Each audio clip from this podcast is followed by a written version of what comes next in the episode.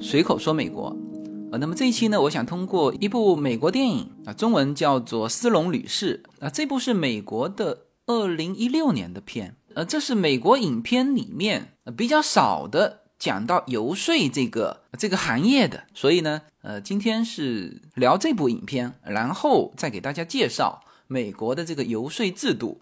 啊，它其实也不叫制度，就是游说这套东西怎么玩法。呃，关于游说哈，可能大家也会从其他的文章当中啊看到有关于美国游说的这种运作方式啊。那一种是正面解读，这就是美国社会的一种在政治议题上的一种玩法。呃，但是也有一些是作为描述成美国权钱交易的一个典型，呃而且它是合法的。呃，所以呢，这一期我们先来讲这篇电影《斯隆女士》啊，然后给大家展开，让大家全面了解游说这个体系。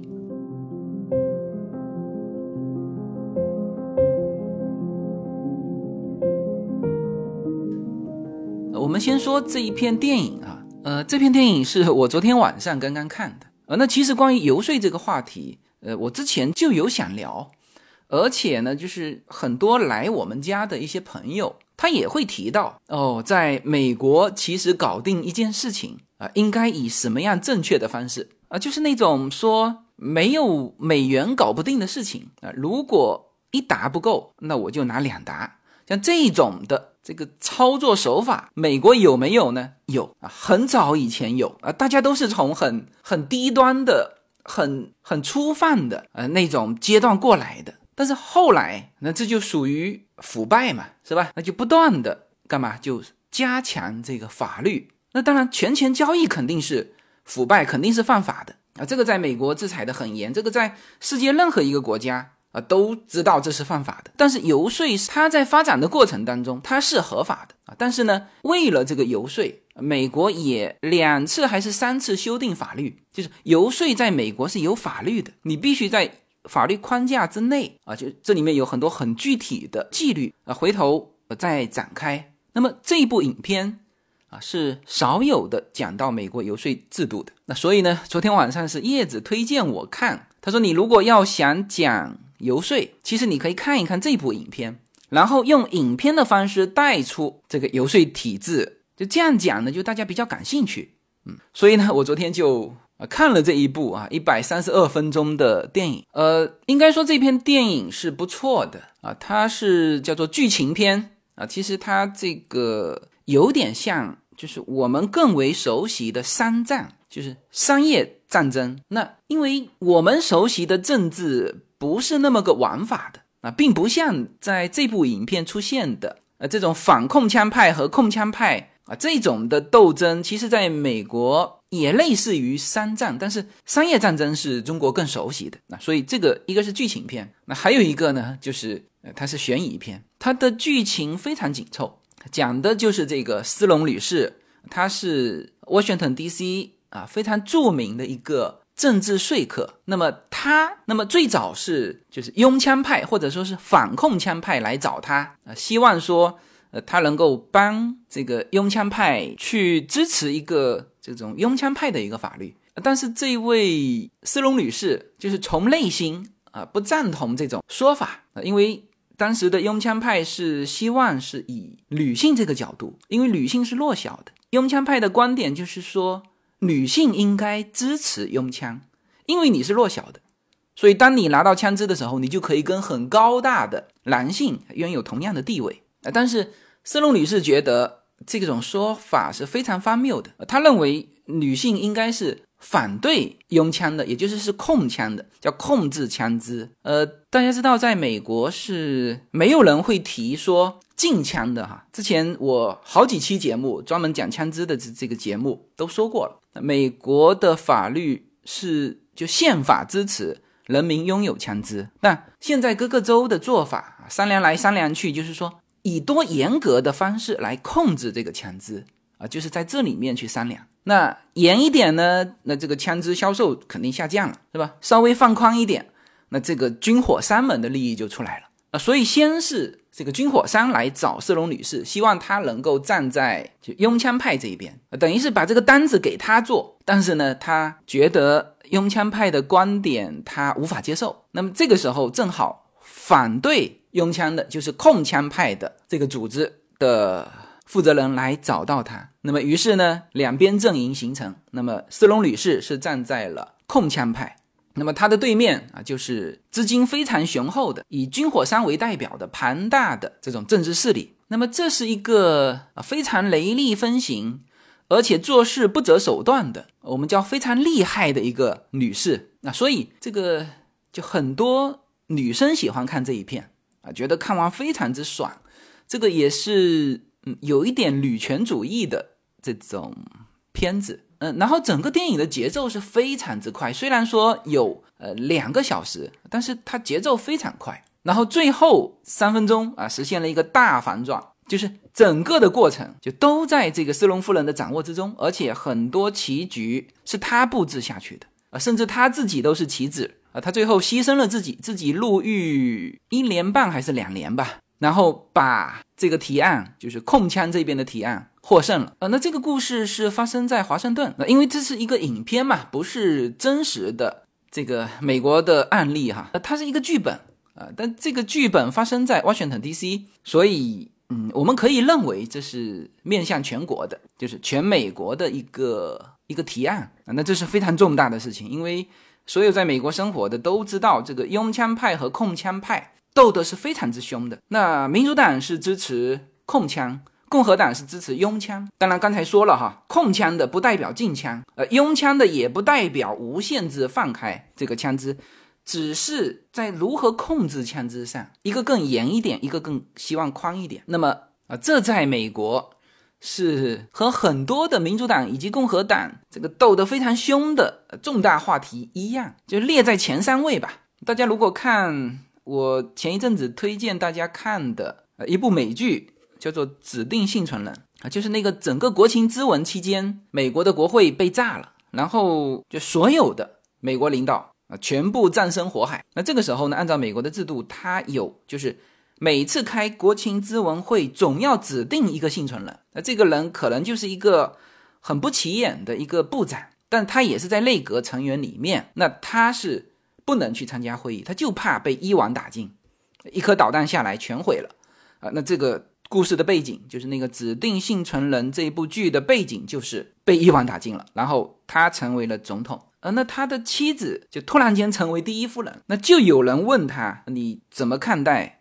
拥枪控枪的这些呃这些问题？那他老婆显然是没有经验，因为原来他们都是很普通的家庭，呃中产阶级以上家庭吧。突然间问这个问题，那他就实话实说，呃说我和我先生就是这个新总统。啊，都是支持能够控制枪支的。我们对被枪支伤害的家庭都怀有很深的同情，什么什么，就是一下子就把立场说出来了。那么很显然，他的这种表达就惹上麻烦了，因为这个在美国是非常有分歧的一件事情。那特别是像总统第一夫人啊这种，呃，如果你表达你的立场，那一下子会招来就百分之五十的人的反对。啊，那这就是这部片子的这个矛盾点啊。那这个片子呢，就是描写这个这个内容。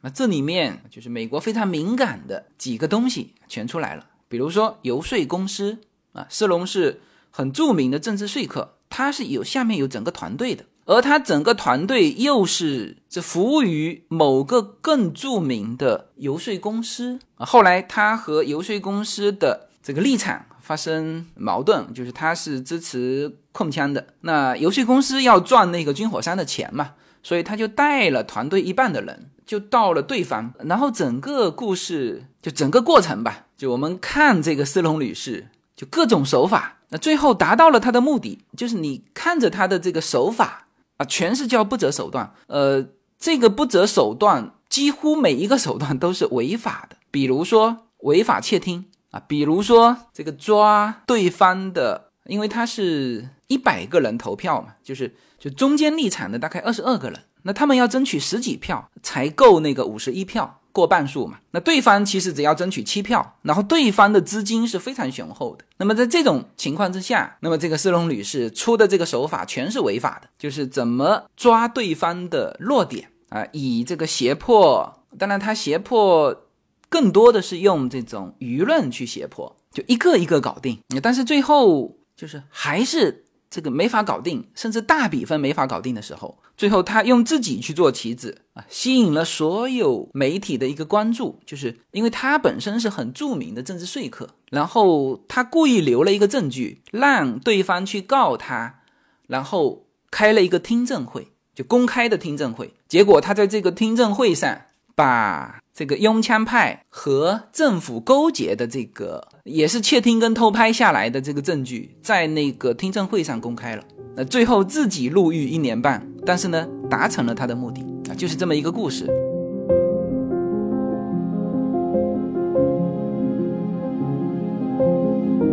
随口说，美国的听友大家好，我的新书《平行美利坚》目前已经在。当当网、京东等各大网站均开始正式发售，同时在电子书 Kindle 上也已开始发售。那么这本书是随口说美国的第一本书，也是我个人第一本书。拨开迷雾看美国当下，中美两国恰是两条平行线，只有穿梭其中的人才能看清一切。希望大家支持这本书，现在就可以立刻在网上下单购到这本书。谢谢大家。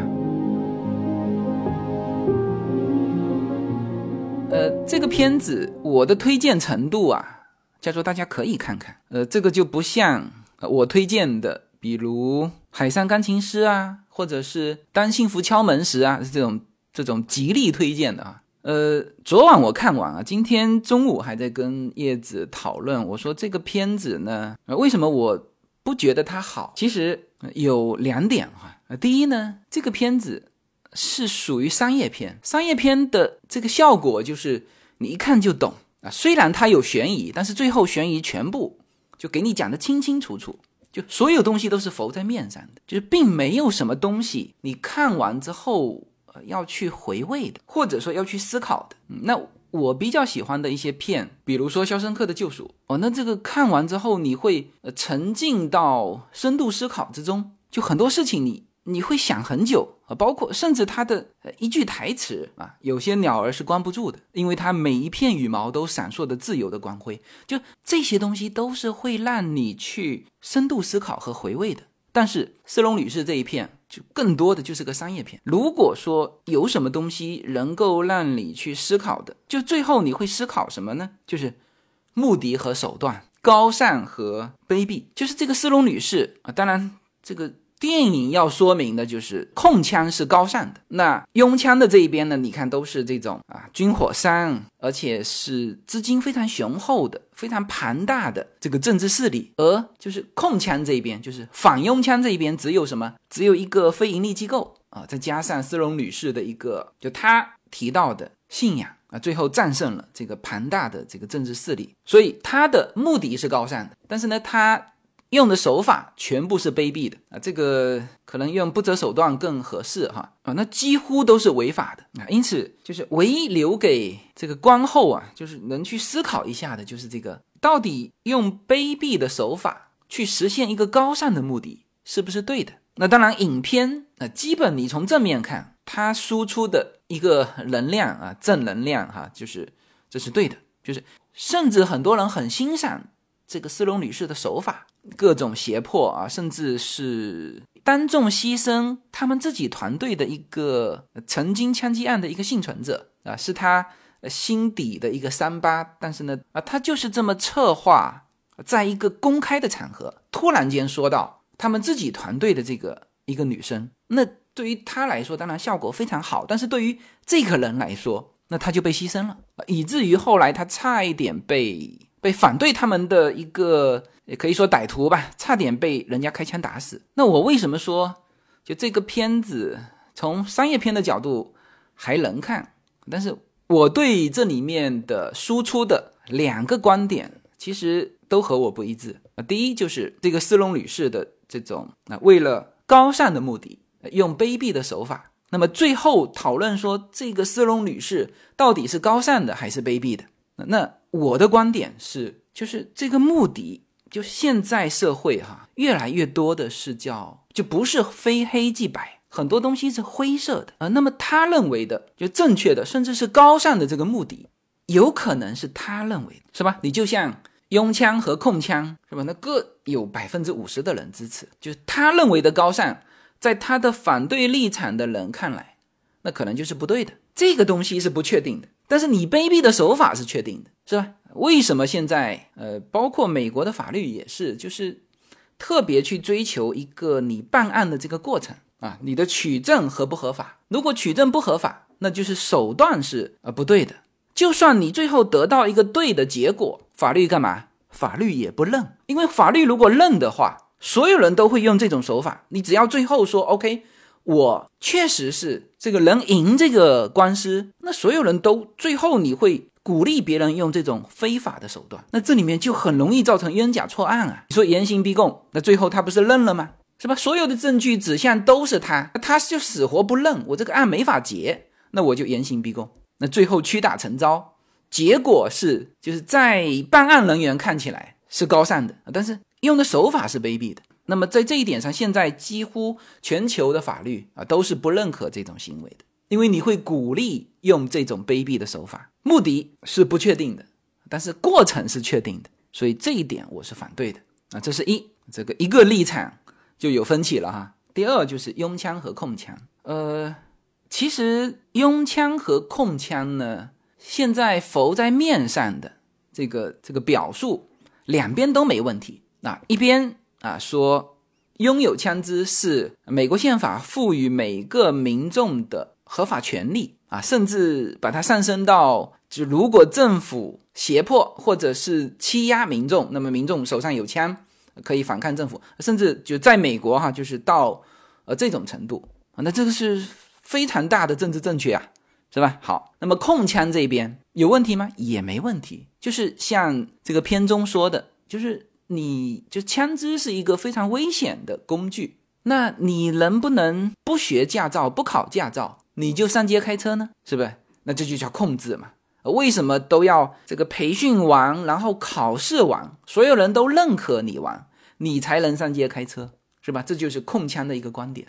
所以你如果从他们提出的表象，你都无法推翻对方，那实际上方向是有很明显的差别的。那么。就是拥枪派，那么就像德州这样，啊，长枪短枪随便配，就是去银行开户，我们中国是送两桶油嘛，他就送你一把猎枪啊，小孩呃到十六岁，呃这个生日礼物可能就是一把猎枪，啊实枪核弹，这个这个关于枪支的管理，反正你自己掌握。那么这个就是像德州这种啊，那么控枪啊，那就是像加州这种，你车上如果带着枪支。枪支和弹夹要分开，而且他还特别要求说，呃，你这个枪弹分开完，还要把枪放在后备箱。那你一旦途中遇到危险，你武器在后备箱，你一下车不就是吧？无论从时间上还是这个，还是从方便程度上，是吧？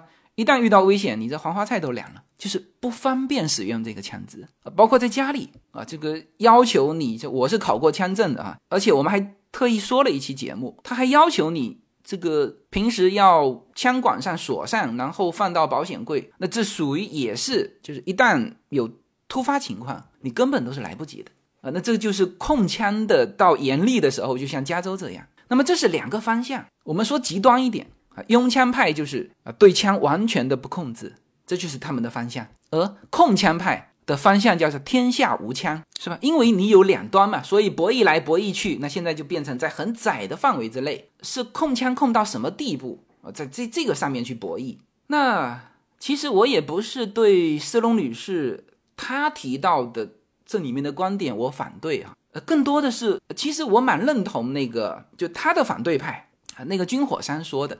军火商最早的时候，他为什么找这个斯隆女士呢？就是说，哎，你是女性，他们经过调查发现，女性是比较容易支持控枪的。如果能够把这个群体撬动，那么就是拥枪派的这个观点就能够实现。然后他说了一个理由，就是说，啊，只有拥有枪支，很多的母亲啊，才能保护自己的子女。就是一旦歹徒上门的时候，是吧？你作为一个母亲，你拥有枪支，这个时候你就可以保护自己的子女不受侵犯。那如果你是一个被家暴的一个弱小的女性啊，你拥有枪支，你就可以干嘛？你就可以和那个高大强壮的对你施暴的那个丈夫啊拥有同样的地位，是不是？哎，我觉得就是这个反派角色说的话没有什么问题，是吧？当然，本身我也因为。我们人在加州嘛，就被控的太难受了，所以有立反心理是会更多的去支持拥枪。那可能我在德州的话，就更多的会支持控枪。呃，人就是这样子，就是你哪一个环境做得过了的话，你会稍微往后扯一点。呃，那么这种感受就是我说极端一点哈，比如呃，之前有人在我的节目下面评论啊，那他显然是就很不认同我的。他在我下面评论，那当然是很恶意的啊。他说：“你居然支持拥枪，那么期待你有一天这个全家被人用枪支打死啊。”他就是这么评论的，就在我下面这么评论。那当然，这条评论我删掉了啊。像这种人删掉评论、拉黑，跟他没什么好讲的。但是我们想一想看，如果我想到这个场景，那我最该做的事情是什么？那我肯定第一件事情就是赶紧去多买几把枪。左轮六发子弹不够。那再搞一把长枪是吧？子弹一枪，嗯，不能打倒，那我就上打母弹，那种前面一个小洞，后面一个大洞的那种啊，这个这个战场上都禁用的那种子弹，在加州买得到的啊，这是合法的啊，是吧？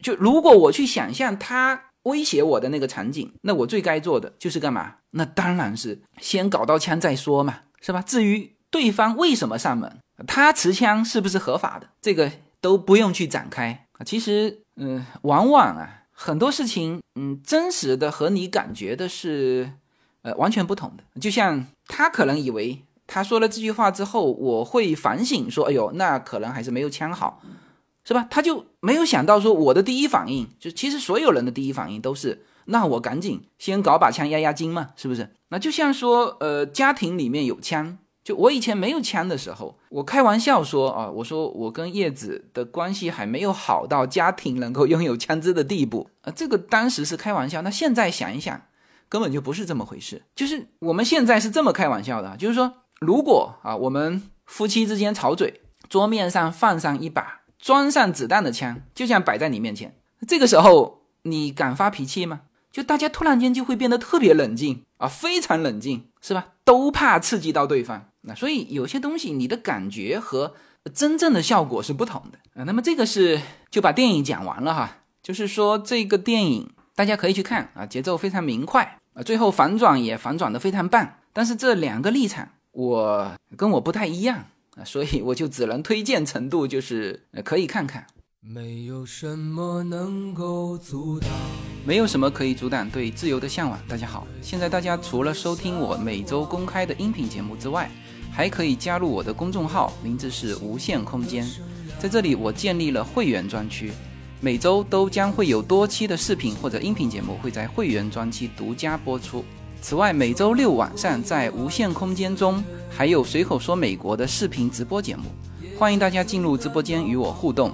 同时，随口说美国目前已经开通了海外的 YouTube 频道和中国的 B 站，海内外的听友都可以登录直接观看我的视频节目。您如果希望随时可以追踪到随口说美国的各类信息，您还可以登录新浪微博、今日头条、抖音等去搜寻随口说美国。移动互联网的神奇之处就是可以把同类的人拉得很近，让我们勇敢开始活成喜欢的自己。蓝莲花讲完了电影，那我们来聊这个美国的这个游说制度。很多人说这个游说制度就是美国权钱交易，而且还是合法的。呃，你可以这么看，但是准确的说，哈，那个权钱交易是属于比较粗放式的。那现在当然也是不合法的。这个权钱交易啊，这个是叫做社会的本能啊，你只有去限制它，而你没有办法说从道德上去规避它啊。所以我们来看一看美国的游说制度，哈，呃，在美国。这种政治说客啊，英文叫做 lobbyist 啊，那这个是美国很重要的一份行业哈。而作为最主要的这个政治说客，那这个是非常有能量的一个职业啊，薪水也是非常之高的。那有些说客呢是自己成立说客公司啊，这种叫游说公司啊。那有一些呢就就参与到某个呃游说公司去，呃，像这种游说公司哈，以华盛顿是最多的。那因为这个 Washington D.C. 这个地方那是叫政治中心啊，美国的政治中心。那基本上政治说客呃来源于三类人，那最多的一类就是原来从政的啊，离开自己公职之后就进入到这个。游说公司啊，比如说原来的国会的参众议员啊，这就是我们说的叫旋转门嘛。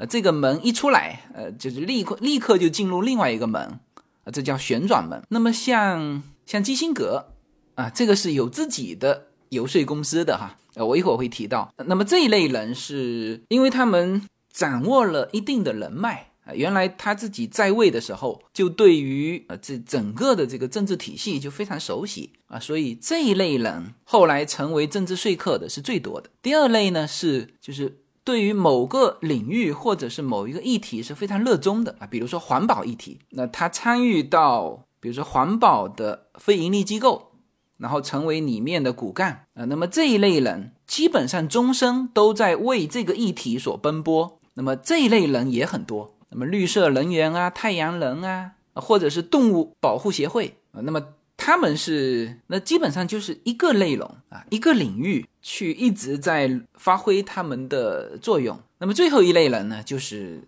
比如说原来在白宫的，在国会的啊，或者本身就是在游说公司做实习生的啊，就像斯隆女士那一片里面的她原来的那个助手啊，最后当然这个有反转情节啊，这里面我就不剧透了，哎，就像那个人。呃，大学毕业出来就跟着著名的政治说客身边的啊，做一些秘书的工作的，哎，他积累到一定的这个经验，哎，也自己就跳出来，因为整个过程当中他也能够接触到呃一些政治人物嘛，啊，所以这个是基本上美国政治说客的来源，主要是这三类人。呃，那么在美国，就是游说这个是一个行业啊，政治说客是一个呃很有前途的职业，那么这个是受宪法保护的。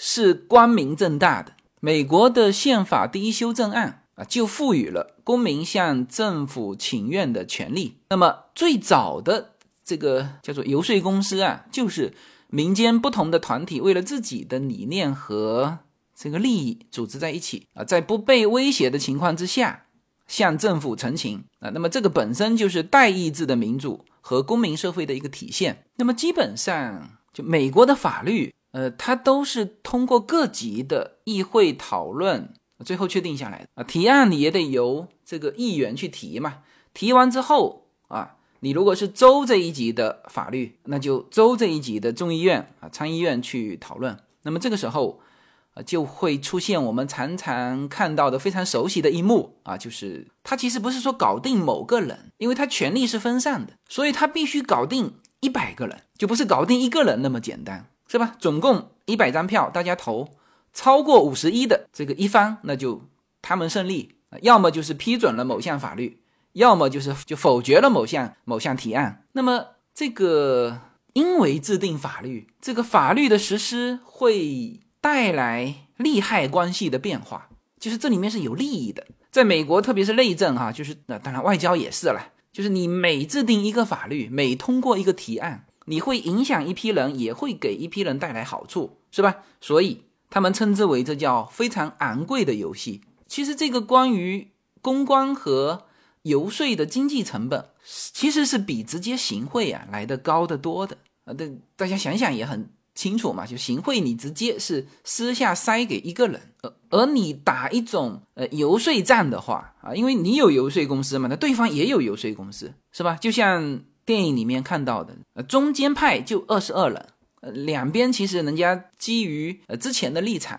或者是他们背后代表的利益啊，那原来支持控枪的和支持拥枪的，那本身坚定的那些议员就拉不动了。那但是呢，中间会有二十二个是就叫中间派可以争取的，那两边都在争取啊。你除了争取这二十二个，你还要花代价干嘛呢？保护、保持。原先己方的这个议员，保证他们不变卦，是吧？所以这是一个面向一百个人的啊，甚至更多哈，甚至更多。如如果是这个联邦众议院，啊，那更多啊，四百多人，呃，所以这是一个非常昂贵的游戏，就不是搞定一个人，是搞定一群人，而且这一群人还代表不同的利益。那你看，你像 Amazon 和波音啊这种公司，是每年都要花费巨资去聘请这个游说的专业人员，为自己的行业向国会议员去进行游说。你像有一次也是花费非常高的一次。游说活动啊，这些都是公开的哈啊，就是就还和中国有关系的，就是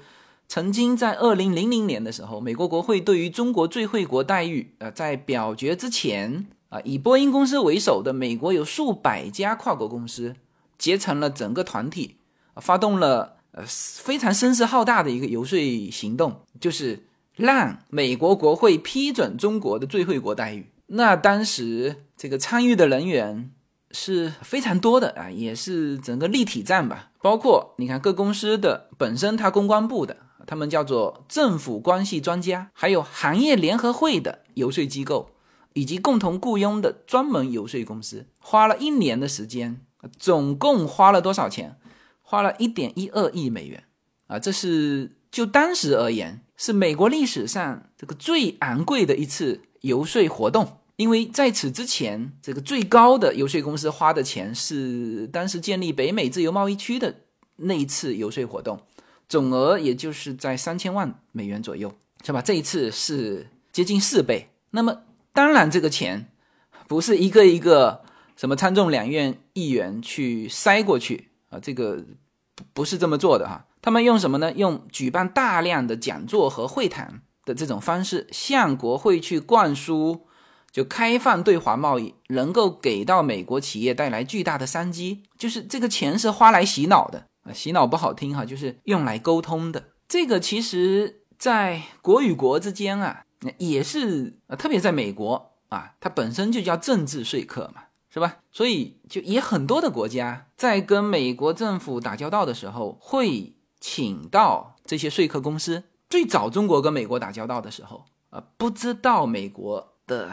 整体的一个政治体系运转的模式，所以最早跟美国呢是叫做一把手外交嘛，就打破中美之间的坚冰的是尼克松，所以当时就一直以为说，OK，这个美国也是像中国这样一把手说了算，一直到这个二零零零年的时候啊，其实我们才搞清楚，就在这个国家这个层面哈，才搞清楚说，哦，原来美国也不是白宫说了算的啊，那肯定不是总统说了算啊，总统。他还有白宫幕僚，那这些人对于总统的影响也是非常巨大的。那同时，也不是由行政机构说了算，这个国会的那个五百三十二个议员，他是随时可以给这个白宫以及这个外国政府去制造这种麻烦。那后来不是这个贸易先来了吗？就是中美之间开始了这个做生意，然后。中国这个巨大的市场向这些外国公司开放啊，所以后来的这些进入中国市场的跨国公司的啊，这些叫做他们说的叫政府公关部门，他们是第一批以游说公司的方式来帮中美之间去打通各种关节，因为他们本身有利益在里面啊。但是关于游说公司在美国。它所谓的叫合法的，实际上是在法律监督下进行，因为这里面你涉及到大量的资金的运作。呃，我们现在比较熟悉的说，比如说竞选总统其实除了联邦这个层面，州这个层面，就是你你哪怕是竞选一个城市的市长，呃，你都可以开一个账户啊，这个账户就是用来。你支持我，你就把钱打进来啊！所以最早我们说民主党的二十几个候选人，其实我们看他们能够募来的资金，我们就知道他们的实力。因为当然这个是代表实力的一部分，但是在美国这个是非常重要的，其实也代表着多少人支持你。然后你拿到这部分钱之后，你就可以交给专业的游说公司。就是在美国，比如说你竞选啊，不要说竞选总统，呃，你竞选一个市长、州长。甚至是一个众议院就州这一级的众议员啊，你都必须去聘请这个竞选团队的。那竞选团队是要钱的呀，那这个钱从哪里来？那你只能是先从你的支持者这里募来钱，然后把这个钱支出给他们，是吧？啊，这个是叫做行政职务的这种竞选。那还有一些议案的通过，比如说我们这次非常熟悉的加州的十六号提案。就是这个平权政策啊，那就支持这个平权运动的啊这些群体，那他们是呃募集了非常大量的钱，所以他们请了很好的这个游说公司，像这种游说公司哈，这个时候搞定的就不是什么，不是这个众议院里面的几十人或者是几百人了，他要搞定整个民众，因为。这十六号提案是一票一票投出来的，所以这个时候就有点像什么呢？就有点像这种策划公司，或者说公关公司吧。那他需要从这个社交媒体啊、现场活动、大公司，因为大公司有员工的票嘛，还有各种的利益团体。但是后来他们十六号提案没有通过啊，所以我们说这个是叫华人的一个胜利，因为之前说过十六号提案是叫做平权嘛，是对华人的学生。冲击力很大的嘛，因为我们亚裔的学生就是成绩比较好，所以呢，我们在加州公立大学里面占的比例比较高。一旦被他平权，就是按人口比例，那一下子我们整个亚裔才占加州人口的多少？是不是？我们现在你去 UCLA 看一看，那一半是亚裔啊，所以这个平权法案是对亚裔伤害很深的。然后对方是有强大的政治势力。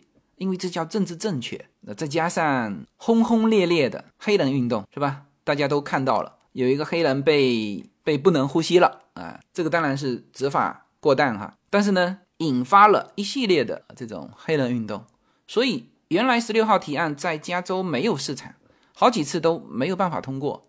但是这一次一下子参众两院都通过了，然后最后一道环节就是全民投票，而对方是。这个庞大的政治势力以及整个政治正确的氛围，但是呢，华人的家庭或者亚裔的家庭，这个从捐款比例，就是从他募集的资金来说是非常之少的。但是呢，就是就靠大家每家每户去游说，这个每个人都变成了叫做游说机构啊，在整个社区去宣传。啊，告诉呃我们的邻居、我们的朋友，就是如果通过了十六号提案会怎么样？你看这个，包括叶子啊，都拿了一个巨大的 No Number Sixteen，就是反对十六号提案的巨大的车贴贴在车子后面，这是这就是宣传啊。最后表决呃出来，这个是反对的票多啊，所以这也是一个叫做这个一个政策的博弈啊。那像这些全民投票的，那这个属于呃就是。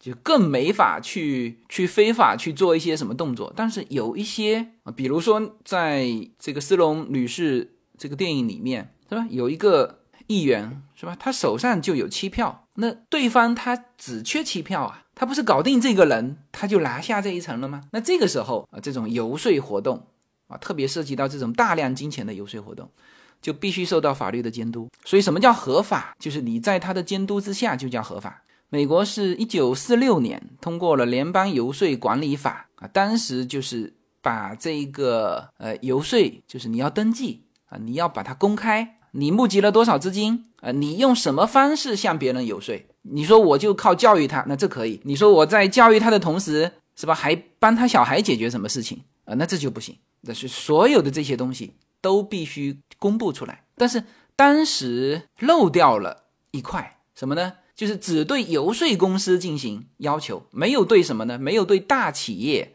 和律师事务所进行登记啊。其实本身大企业刚才不是说了吗？他们本身就有这种公关部门，那这些公关部门本身就是一个游说公司。然后律师事务所，那律师本身就是有自身的这种资源。你知道美国的政治体系里面，律师是一个很很庞大的势力啊。原先克林顿和希拉里。他们就是律师出身，那所以大企业和律师事务所是游说的主体。呃，当时一九四六年的时候是没有把他们给并入进来，然后到了一九九五年的时候，呃，这一块又给它规范起来了。一九九五年通过了一个叫游说公开法啊，不仅是把大企业和律师事务所给呃给包进来，而且还对于呃这个游说做出了一些细细节的监管。然后还有对什么呢？啊，就是对外部势力，就是为其他国家和外企进行游说的。那么要根据一九三八年通过的叫《外国代理人注册法》进行登记。那你如果不登记的话呢，你就可能就犯了刑事罪啊。那么这个是一个，就是你必须登记，同时你必须公开你所有的行为。啊资金资金花到哪里去，因为他其实有的时候只要把钱控住就好了。那当然，像这个斯隆女士这种做事不择手段的，那她做了很多事情都是违法的。比如呢，就是她很多钱，她是以另外一个机构，比如说是以一个非盈利机构，那她以女权运动的方式，这个在三百万个女性那边筹到了一千五百万，那基本上平均每一个人只捐了五块钱啊，但这一千五百万也能让他拿来干很多事情啊。但是这一块的钱，因为他没有在游说公司里面，是以一个非盈利机构的方式，所以他这个事情是违法的。而这个后来查出来，呢他就他就坐牢了嘛，是吧？这是一个啊。那另外一个呢，就是当时出现比较多的情况啊，因为这个都是有有过程的哈。最早都是很粗放的。什么叫很粗放呢？什么叫旋转门呢？啊，就是说啊，你本身比如说一个部门的部长啊，那一退休下来。就直接进入了相关的呃一个游说机构，或者是进入到一家，比如说啊一家航空公司啊，那么他每年他都需要这个政府作为专项的这种拨款嘛。那比如说你原来就是拨款委员会的，你卸任之后立刻进入这家公司去啊，变成这家公司的高管啊，或者是变成这家公司的游说机构，那立刻反过来来游说就原来在一起的这些同事。那么这种情况，你能拿他怎么办呢？是吧？这个我非常熟悉的是见到当年九十年代初一批从政府下海的，那他们立刻就经商，然后这个翻回头有一些事情，人虽然走了啊，但是人情在，那他整个的这个这个经商的一个氛围和环境，就比普通的企业家来的要好。那你这个拿他也没什么办法，因为他就有这个呃资源啊，是吧？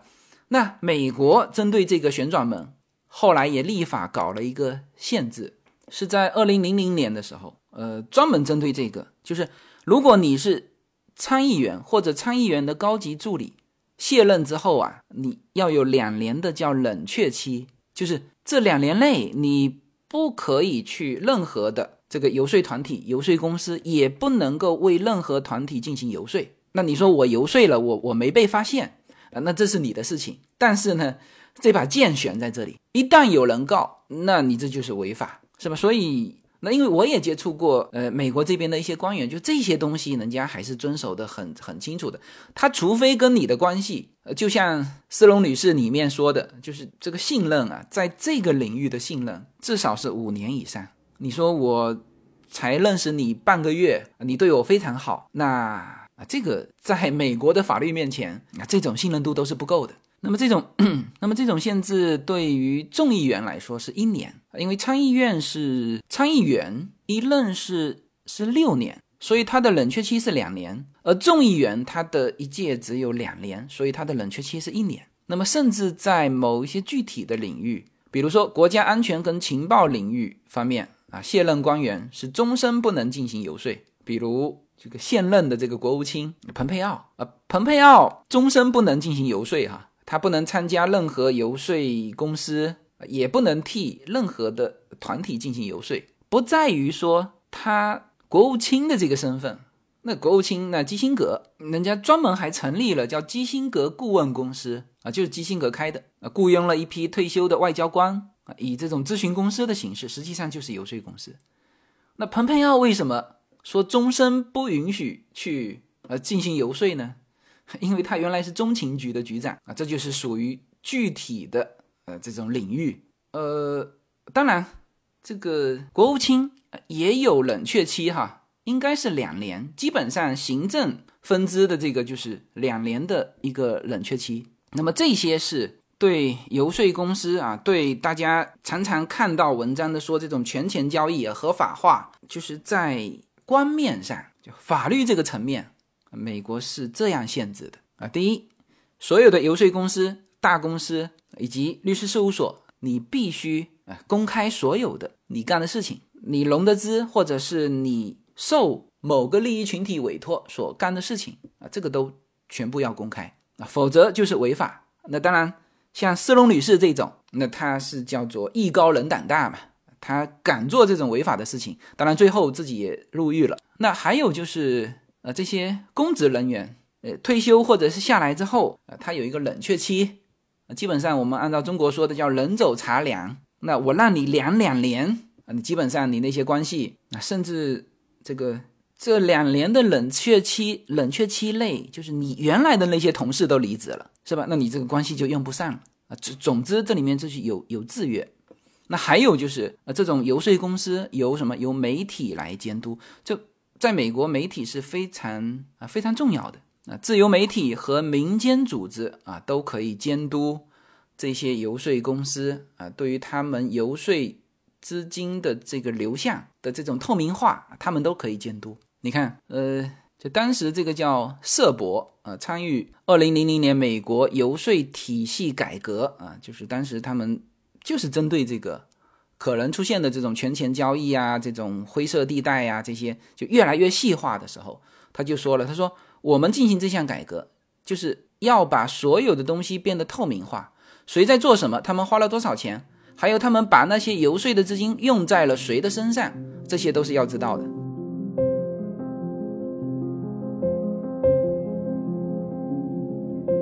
大家好，我们的社群品牌 Yuna N Lin 的加州优选商品已经在中美热销中。在美国，你只要在亚马逊上搜寻 Yuna Lin Y U N A L Y N N，立刻就会跳出我们的商品。目前 Yuna N Lin 这个品牌已经热销到美国一百七十多个城市。在中国，你只要在手机淘宝中同样输入 Yuna Lin Y U N A L Y N N。你就可以找到我们 Yuna N Lin 的天猫国际旗舰店。如果您是在喜马拉雅上听到这则信息，那么直接在我的这个节目的封面，你会看到一个红色的推车，写着 Yuna N Lin 牛油果油啊，点击进去，也就是我们天猫国际的旗舰店。现在无论你是生活在美国还是生活在中国，您都会非常方便的能够网购到我们 Yuna N Lin 这个品牌的商品。拿起手机下单，就可以品尝到自由军一家为您分享的加州阳光的味道。谢谢大家。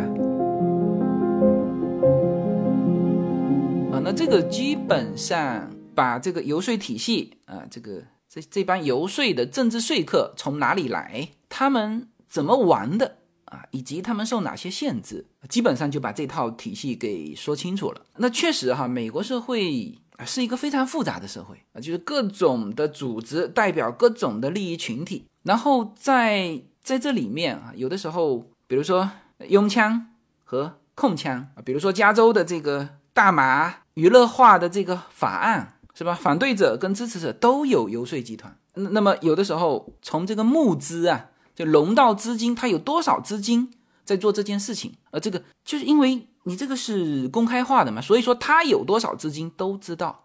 所以为什么我们知道说十六号提案的支持者有多少资金，而我们手上只有多少资金？就当时反对十六号提案的资金只是支持十六号提案的资金的百分之一，但是就是靠一家每家每户的这种每辆车上贴这种东西啊，最后把这个绑回来，那一票一票投出来的呀，是吧？就不见得说哦，他们资金量大。他们最后就能赢，呃，就像这个电影《斯隆女士》里面的，就是对方非常庞大的这个军火商以及支持拥枪的这个势力，然后呃聘请的又是 Washington D.C. 是最呃知名的这个说客公司啊，但是最后呢，呃等于是呃当然是有斯隆女士的支持了，但是呃最终赢的是这个非盈利机构，所以按照美国官方的说法哈。